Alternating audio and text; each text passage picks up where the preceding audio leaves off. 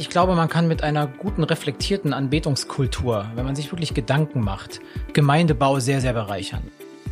Deine Stimme im Gottesdienst ist sehr viel mehr wert, als du vielleicht denkst. Deine Reaktion auf Gott, was du mitbringst im Gottesdienst, ist vielleicht für deinen Nebenmann sehr, sehr viel wichtiger, als du glaubst. Also vielleicht wie kein anderes Element verbindet Musik Kopf und Herz. Liebe Zuhörer, viele von uns kennen den Beruf des Pastors. Haben Sie jedoch schon einmal etwas von einem Musikpastor gehört? Was man unter dieser Berufsbezeichnung zu verstehen hat, was Glaube und Musik miteinander zu tun haben und wie Musik das Evangelium transportieren kann, erklärt uns mein heutiger Gast, Chris Madaras. Er ist Theologe und Musiker. Herr Madaras, ich heiße Sie ganz herzlich willkommen. Danke für die Einladung. Hallo. Sowohl die Theologie als auch die Musik spielen in Ihrem Leben schon, ich sag mal, seit Sie denken können, eine Rolle. Können Sie uns sagen, was Sie an beiden begeistert und wo vielleicht auch eine Spannung zwischen diesen beiden besteht? Das ist eine gute Frage. Also Musik begleitet mich tatsächlich schon seit ich denken kann. Ähm, wir haben als Familie Hausmusik gemacht. Ähm, ich bin mit vierstimmigem Gesang aufgewachsen mit meinen Eltern, mit meinen Geschwistern. Ähm, ich habe auch äh, Verwandtschaft in Ungarn, da war Musik auch ganz groß und mit Cousins, Cousinen, Großfamilie wurde immer irgendwie Musik gemacht. Also Musik ist wirklich was, in was ich reingeboren wurde. Ähm, und das kann ich von meinem Sein gar nicht trennen. Also das ist meine Ausdrucksweise. Ne? Also warum Musik mir wichtig ist, keine Ahnung. Ich nehme die Welt durch Musik wahr. Ich verarbeite, was ich sehe, durch meine Musik. Ähm, und das war immer so. Ähm, und die Theologie, die kam dann eher aus Lebensfragen heraus, die mich äh, zum Theologiestudium auch getrieben haben. Aber auch da, ich bin auch in eine christliche Familie reingeboren, bin in Gemeinde aufgewachsen, also auch Theologie, Gemeinde, Spiritualität, christlicher Glaube war auch immer schon Teil von klein auf. Ähm, also diese Frage, so was bedeutet mir Musik oder was bedeutet mir Theologie, Kirche, es war einfach immer schon da und hat sich natürlich verändert, sortiert, aber ich kann mir mein Leben ohne diese Dinge gar nicht vorstellen. Sie investieren sich jetzt als Pastor einer Gemeinde in Frankfurt, indem Sie Ihre musikalische Begabung dafür einsetzen, dass Menschen Gott leidenschaftlich anbeten. Was hat Glaube eigentlich mit Musik zu tun? Ich glaube, dass Musik und insbesondere vielleicht auch Singen ganz, ganz elementar eine Reaktion auf Glaube ist. Ähm, also wir sehen das ja durch die gesamte Heilsgeschichte durch, dass, keine Ahnung, äh, in Exodus 15 heißt es, äh, das äh, Volk Israels gerade aus der Sklaverei befreit wurden, geht durchs Rote Meer. Und was passiert? Sie singen ein Lied. Das Lied ist Mose, ne, das die Befreiung aus der Sklaverei feiert.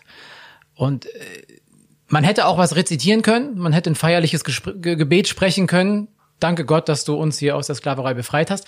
Aber man spürt schon, ne, das würde nicht ausreichen als Reaktion. Also eine Erfahrung der Befreiung führt zu Jubel und Singen und Musik. Ähm, das ist einfach ein, ein Ausdruck dessen, ja. Und deswegen glaube ich, hat auch Volk Gottes und Kirche immer auch im Gottesdienst gesungen.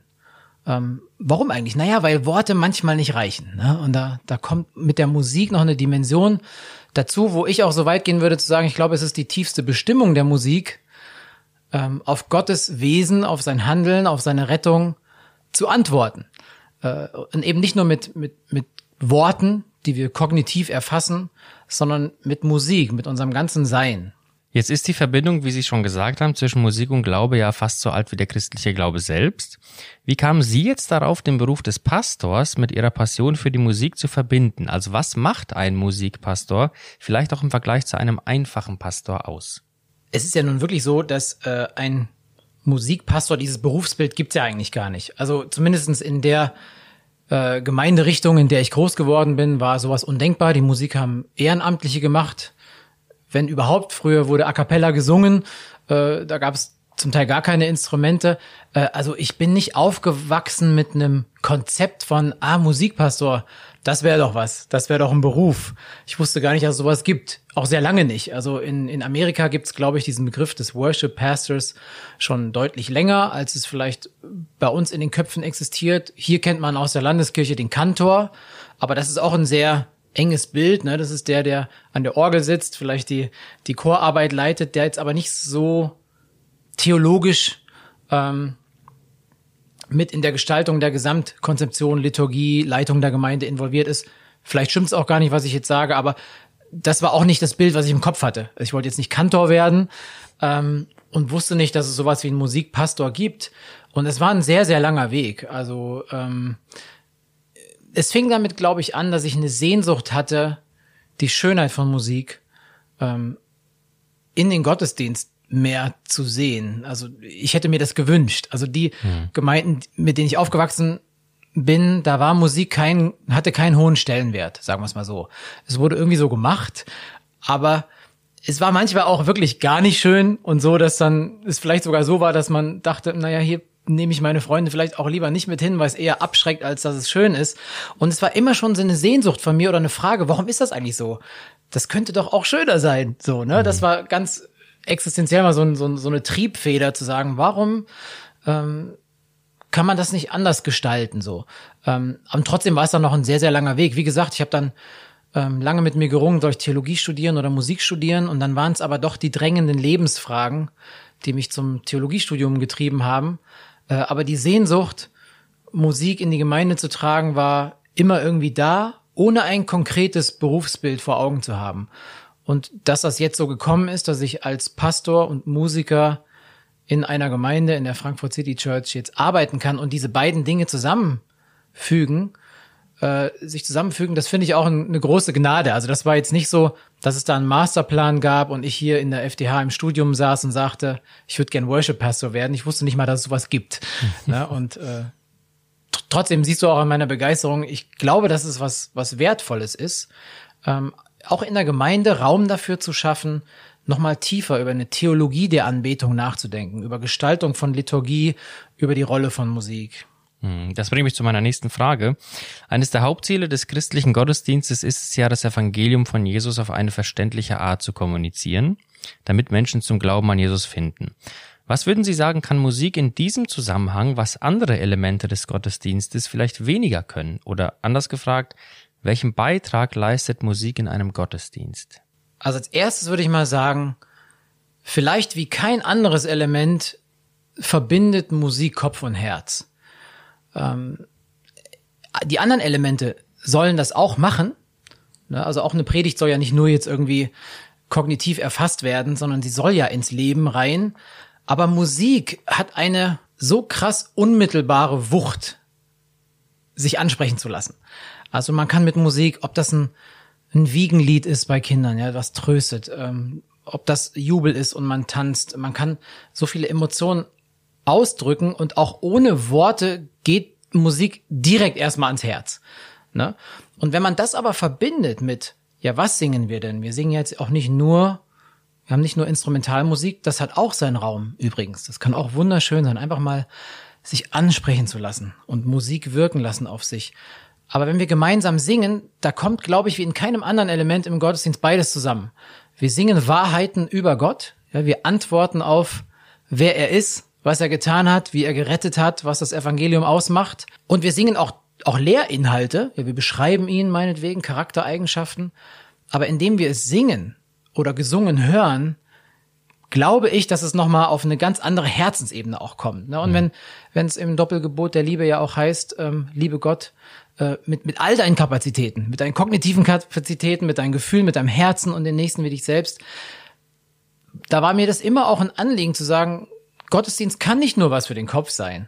Es muss was fürs Herz sein. Und das gemeinsame Singen, meine ich, äh, drückt das vielleicht so gut aus wie, wie die anderen Elemente vielleicht nicht. Hm. Inwieweit hat sich Ihrer Meinung nach der Lobpreis in den letzten Jahren verändert? Also da ist ja schon eine Veränderung ersichtlich, schon was die Form und auch was den Stellenwert angeht. Wie haben Sie das beobachtet? Oh, das ist natürlich jetzt, je nachdem, wo man hinguckt, ne, es ist natürlich sehr komplex. Es gibt so viele Formen von gelebter Spiritualität und Frömmigkeitsrichtungen und Denominationen. Und wenn man jetzt reinzoomt, würde man überall Besonderheiten sehen, ähm, was ja übrigens auch was sehr Schönes ist, dass der der Lobpreis nicht auf eine kulturelle Norm festgelegt ist, sondern dass wir auch als weltweiter Leib Christi die unterschiedlichsten musikalischen Formen auch und Prägungen haben, die auch Teil dieses Universalchores der Kinder Gottes äh, sind. Ne? Ähm, was was man sehen kann, ist, dass vielleicht einerseits sich Anbetung und Lobpreis ähm, positiv gesagt mit einer Popularkultur so verbunden hat, dass sich ein sehr viel größerer Kreis vielleicht auch mit christlicher Musik äh, was anfangen kann.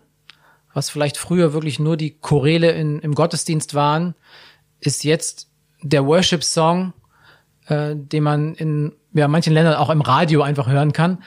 Ähm, also da gibt es eine, eine größere Zahl von Formen, eine größere Vielfalt, würde ich sagen, die sich auch an die Popularmusik anknüpft und die dann auch mit der nächsten Generation äh, deutlich mehr connected. So ähm, negativ gesagt oder kritisch hinterfragt, würde ich sagen, gibt's eine, eine Kommerzialisierung von von Lobpreis und Anbetung und das finde ich sehe ich ist eine sehr, sehr große Spannung, weil wie kann man Anbetung vermarkten, ja?